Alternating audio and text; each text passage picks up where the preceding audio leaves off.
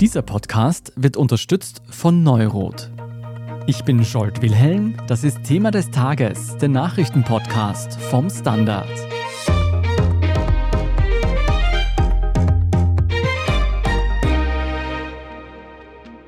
Ob man ein Haus baut, ein Möbelstück kauft oder mit Stäbchen isst, ein Rohstoff begegnet uns fast überall. Holz. Holz ist vielseitig und umweltfreundlich. Das suggerieren zumindest die Erzeuger- und Nachhaltigkeitszertifikate. Das stimmt in den meisten Fällen wohl auch, dennoch ist das Geschäft mit Holz oft alles andere als sauber. Das ergibt eine neue groß angelegte internationale Recherche. In hunderten Fällen weltweit konnte nachgewiesen werden, was als nachhaltig verkauft wird, stammt in Wirklichkeit aus illegalen Rodungen. Und Zertifikate werden so zum lukrativen Etikettenschwindel. Über diese Schattenseiten der globalen Holzindustrie sprechen wir heute und darüber, was auch in Österreich schiefläuft. Alicia Prager, du bist im Wirtschaftsressort beim Standard und hast dich in diesen Tagen besonders viel mit der Holzindustrie auseinandergesetzt. Bevor wir jetzt auf den großen Etikettenschwindel eingehen, wie wichtig ist denn Holz als Rohstoff für unser Leben und unseren Alltag? Holz ist, würde ich sagen, einer der wichtigsten Rohstoffe, die wir haben. Es ist super vielfältig, wird in ganz vielen Bereichen eingesetzt, im Häuserbau, im Brückenbau, für Möbel, in der Papierherstellung, in der Kartonherstellung, für Fasern. Als Baustoff ist Holz super vorteilhaft, hat fast dieselbe Tragfähigkeit wie Stahl, ist aber leichter. Und Bauen mit Holz ist auch mit Blick auf die Klimakrise eine gute Idee. Herstellung von Stahl und Beton ist sehr CO2-intensiv und Holz speichert dieses CO2 sogar. Wir sehen also, Holz kommt fast überall in unserem Leben vor. Auch bei uns in der Zeitung sozusagen kommt Holz zum Einsatz, nämlich als Papier. Wie groß ist denn die Holzindustrie? Die Holzindustrie in Österreich ist riesengroß. Jährlich setzt sie Waren im Wert von knapp 12 Milliarden Euro ab. Über 27.500 Menschen arbeiten in Österreich in knapp 1300 Betrieben. Und wir haben vor allem auch viele Sägewerke, ungefähr 1000. Da wird unter anderem Holz eben aus Österreich verarbeitet, aber auch Holz aus den Nachbarländern. Und als Erzeuger von Nadelschnittholz zählt Österreich weltweit zu den größten Produzenten. Und wenn wir auf die ganze Welt blicken, dann sprechen wir da von einer Industrie, die knapp 700 Milliarden US-Dollar schwer ist. Und man darf nicht vergessen, dass da einfach ganz viele andere Industrien noch dranhängen, die mit der Holzverarbeitung in Verbindung stehen. Also diese Holzindustrie ist tatsächlich gigantisch, wenn man sie vor allem global betrachtet, aber auch bei uns in Österreich ist sie ein bedeutender Wirtschaftszweig.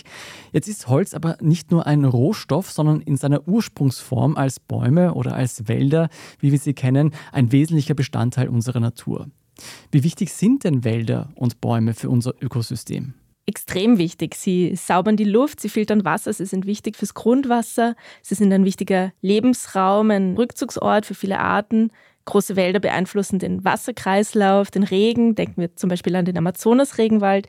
Außerdem speichern Wälder auch ganz große Mengen an CO2.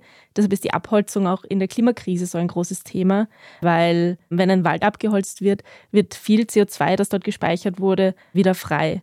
Und in Österreich haben wir aber die sehr erfreuliche Situation, dass Waldflächen jedes Jahr zunehmen. Heute ist fast die Hälfte der Staatsoberfläche von Wald bedeckt. Die Hauptbaumart da ist die Fichte, aber auch Laub- und Mischwaldflächen werden immer größer. Das ist wichtig, weil Monokulturen in der fortschreitenden Erderhitzung nicht besonders krisenfest sind, also mit Blick auf Schädlingsbefall, auf die klimatischen Veränderungen. Vielfalt kann einfach besser auf die Erderhitzung reagieren. Man spricht von Wäldern ja auch von den Lungen der Erde, die für uns atmen sozusagen. Wie schädlich ist denn die Holzindustrie? Du hast es schon kurz angesprochen, aber wie schädlich ist eben die Industrie, die Holzprodukte erzeugt? Das kommt ganz darauf an, wie die Wälder bewirtschaftet werden. In Europa gibt es fast keine Wälder, die nicht bewirtschaftet werden, also die einfach so stehen gelassen werden, wie sie sind. Aber das muss absolut nichts Schlechtes sein. Probleme entstehen einfach dort, wo es viele Monokulturen gibt oder auch wo illegal abgeholzt wird. Aber das sind sehr kleine Prozentzahlen jetzt, von denen wir da sprechen. Auf was sich die Holzindustrie aber sehr stark einstellen werden muss in den nächsten Jahrzehnten, sind die Folgen der Klimakrise. Organisationen wie der WWF mahnen, dass zum Beispiel der Fokus auf Mischwälder sehr viel stärker sein müsste und die Waldbewirtschaftung sich hier sehr viel stärker darauf einstellen müsste, was da auf uns zukommt. Wenn wir von Rodungen sprechen und vom illegalen Holzabbau, wie wird denn sichergestellt, dass die massenhafte Nutzung von Holz nicht dazu führt, dass wir eben keine Wälder mehr haben und damit tatsächlich auch unsere eigene Existenz gefährden? Dahinter steht ein sehr ausgeklügeltes System von Zertifizierungen. Alles hat angefangen in den 90ern.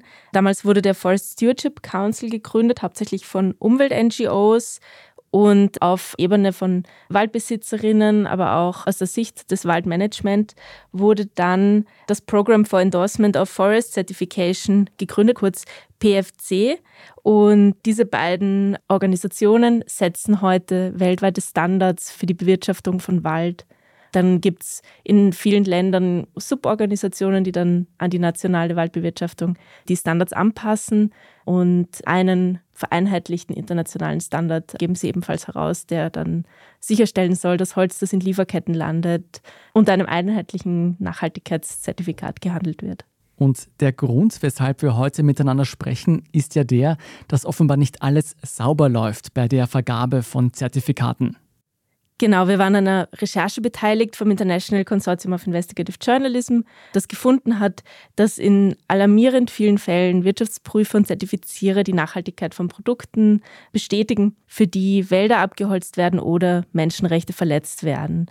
Beteiligt waren an dieser Recherche 39 Medienpartnerinnen. Und diese Recherche zeigt, dass Unternehmen von Brasilien nach Kanada bis Rumänien zertifizierte Holzprodukte kaufen, obwohl diese Branchenstandards verletzen oder eigenen Angaben des Unternehmens widersprechen. Solche Zertifikate sollen ja eben Standards ins Leben rufen, wonach sich alle halten können. Wie funktioniert dann dieser Zertifikateschwindel? Wie kommt es zum Missbrauch von diesem System? Es ist einfach eine Branche, in der es um sehr viel Geld geht. Es ist eine Branche, in der sehr, sehr viele Akteure zusammenarbeiten aus Ländern weltweit. Und diese Lieferketten zu kontrollieren, ist eine große Hürde. Allerdings ist sehr problematisch, dass die Zertifizierung, die Aufsicht der Nachhaltigkeitsprüfung sehr unklar reglementiert ist. Also es gibt jetzt, wenn wir es mit der Finanzprüfung vergleichen, wenige Regeln, an der sich die Umweltprüfung orientieren muss, um diesen Raubbau am Anfang von Lieferketten zu verhindern. Und in dieser Lieferkette kommt es einfach immer wieder zu Verstößen, die allerdings gerne verschwiegen werden, um das gute Image von solchen Labeln zu erhalten. Da gibt es also ein Motiv, nicht alles ans Tageslicht zu bringen. Wir machen kurz Pause und danach sprechen wir über die Folgen dieses Zertifikate-Missbrauchs und darüber, ob auch bei österreichischen Firmen nicht alles rechtens ist. Bleiben Sie dran. Zeit, mit alten Vorurteilen aufzuräumen. Zeit zu zeigen, dass Menschen mit Hörminderung mitten im Leben stehen.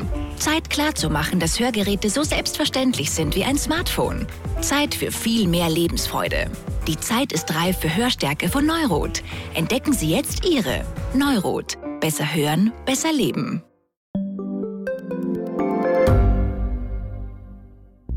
Schaffen wir es noch, die Erderhitzung zu stoppen? Wie verändert künstliche Intelligenz unser Leben? Wie werden wir in einer heißeren Welt leben, arbeiten, urlauben? Und wann fahren Autos autonom? Ich bin Alicia Prager. Und ich bin Florian Koch. Um solche und viele weitere Fragen geht es im Podcast Edition Zukunft und Edition Zukunft Klimafragen. Wir sprechen mit Expertinnen und Experten und diskutieren Lösungen für die Welt von morgen. Jeden Freitag gibt es eine neue Folge.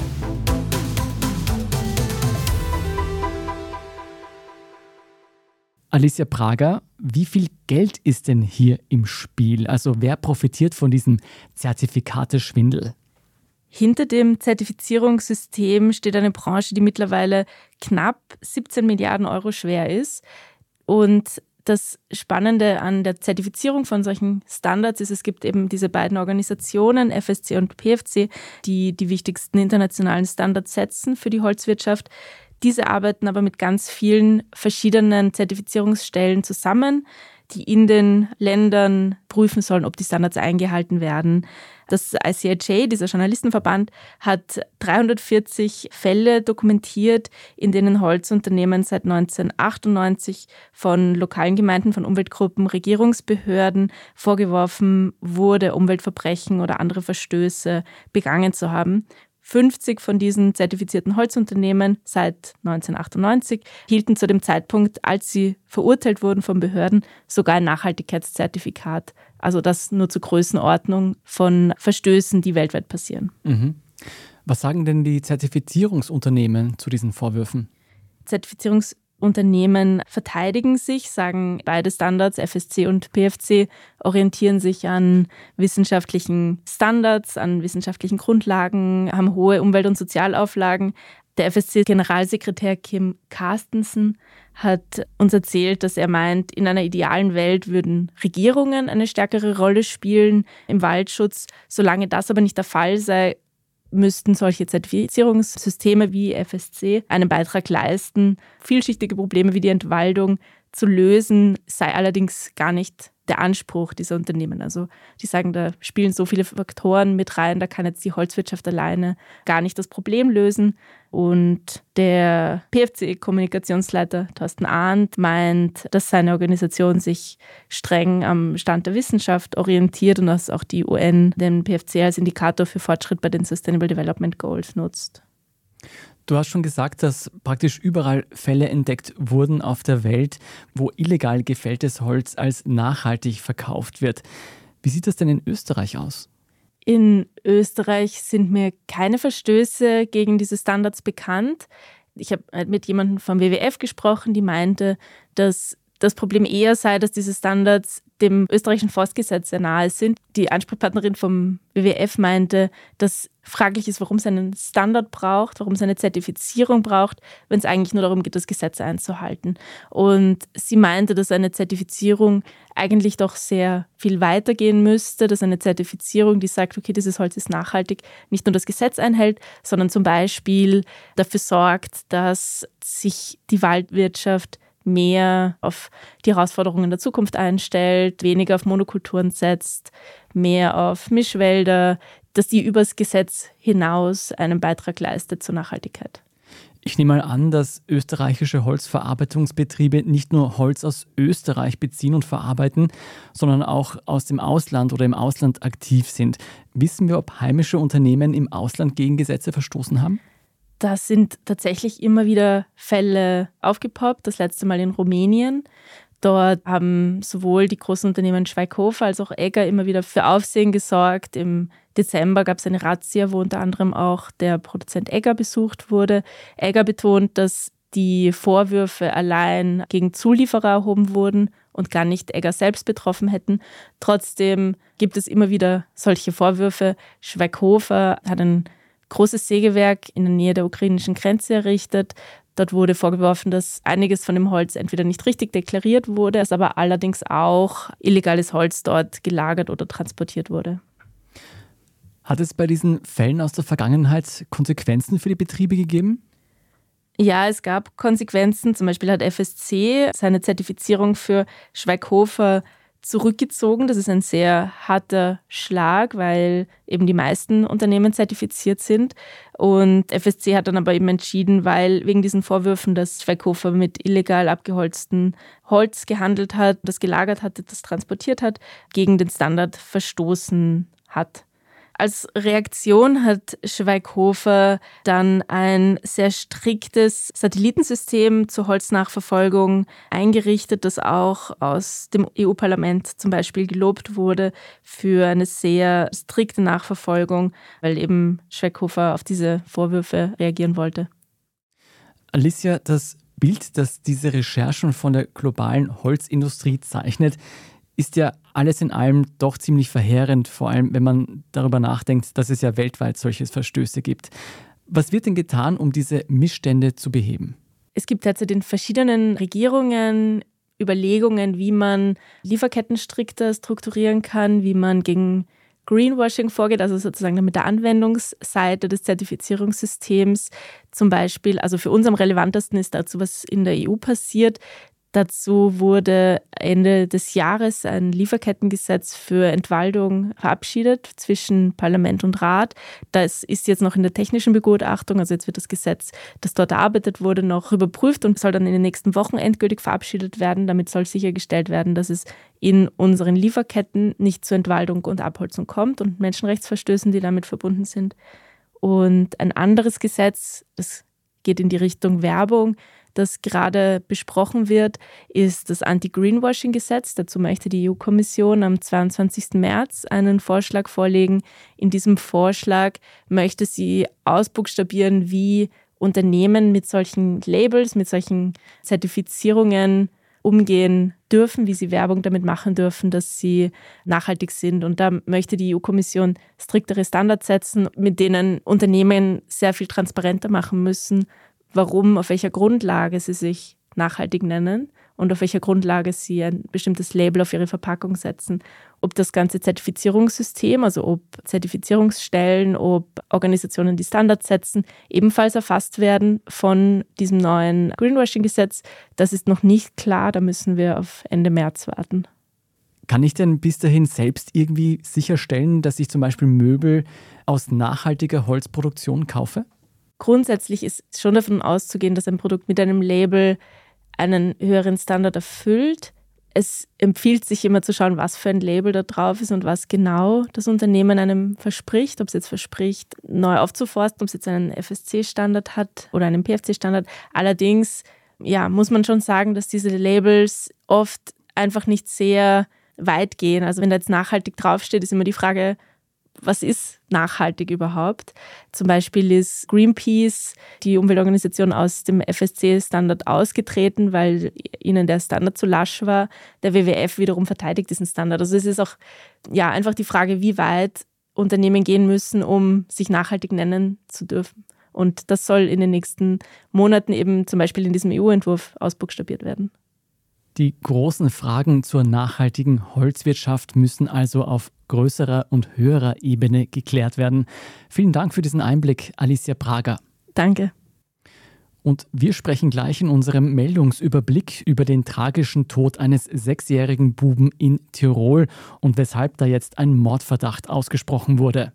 Wenn Sie uns in der Zwischenzeit unterstützen wollen, dann abonnieren Sie doch den Standard über abo.derstandard.at oder schließen Sie ein Premium-Abo ab auf Apple Podcast. Das hilft uns wirklich sehr, unsere Arbeit zu finanzieren. Jetzt machen wir aber kurz Pause und sind gleich wieder zurück. Zeit, mit alten Vorurteilen aufzuräumen. Zeit zu zeigen, dass Menschen mit Hörminderung mitten im Leben stehen. Zeit klarzumachen, dass Hörgeräte so selbstverständlich sind wie ein Smartphone. Zeit für viel mehr Lebensfreude. Die Zeit ist reif für Hörstärke von Neurot. Entdecken Sie jetzt Ihre. Neurot. Besser hören, besser leben. Ich bin die Franziska. Ich bin der Martin. Und wir wollen besser leben. Lohnt sich 10.000 Schritte zu gehen jeden Tag? Ist das Großraumbüro wirklich so schlecht wie sein Ruf? Spoiler, ja. Bringt's was, Intervall zu fasten? Wir fragen die, die es wirklich wissen und probieren es auch gleich selber aus. Bei Besser Leben, jeden Donnerstag eine neue Folge.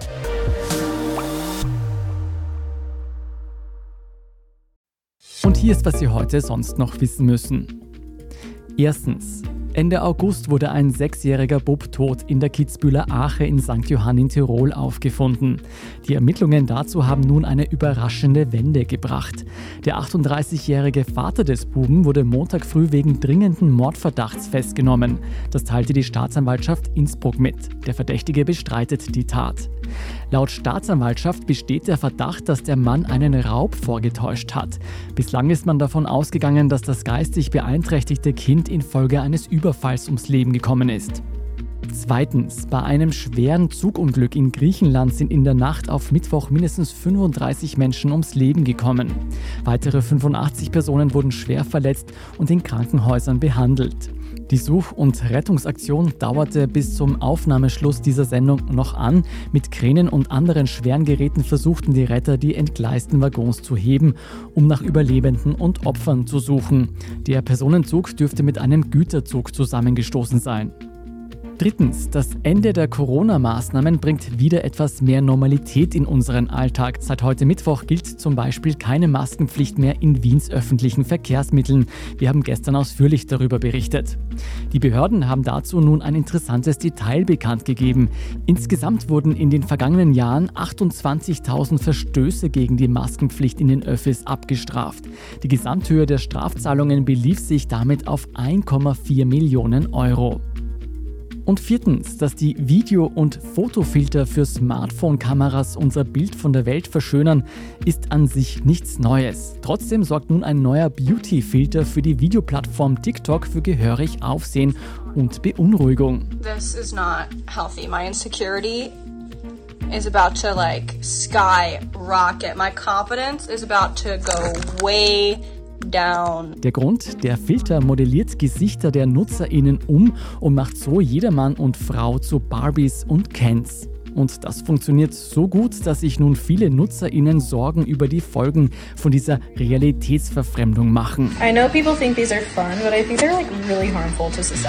Tatsächlich belegen Studien schon seit dem Jahr 2017, dass die Zahlen für Depressionen und Angstzustände durch soziale Medien bei jungen Menschen in den vergangenen 25 Jahren um 70 Prozent gestiegen sind. Die riesigen Unterschiede zwischen Fremd- und Selbstbild tragen dazu bei. Wer es selbst ausprobieren möchte, also auf eigene Gefahr. Nicht unbedingt ein viel fröhlicheres, dafür ein realeres Bild von der Welt, das können Sie sich auf der Standard.at machen. Falls Sie Feedback haben für Thema des Tages, schicken Sie uns das gerne an podcast.derstandard.at. Wenn Sie unsere Arbeit unterstützen wollen, dann geben Sie uns doch eine gute Bewertung bei einer Podcast-Plattform Ihrer Wahl. So helfen Sie auch dabei mit, dass noch mehr Menschen uns hören. Ich bin Scholt Wilhelm, Baba und bis zum nächsten Mal.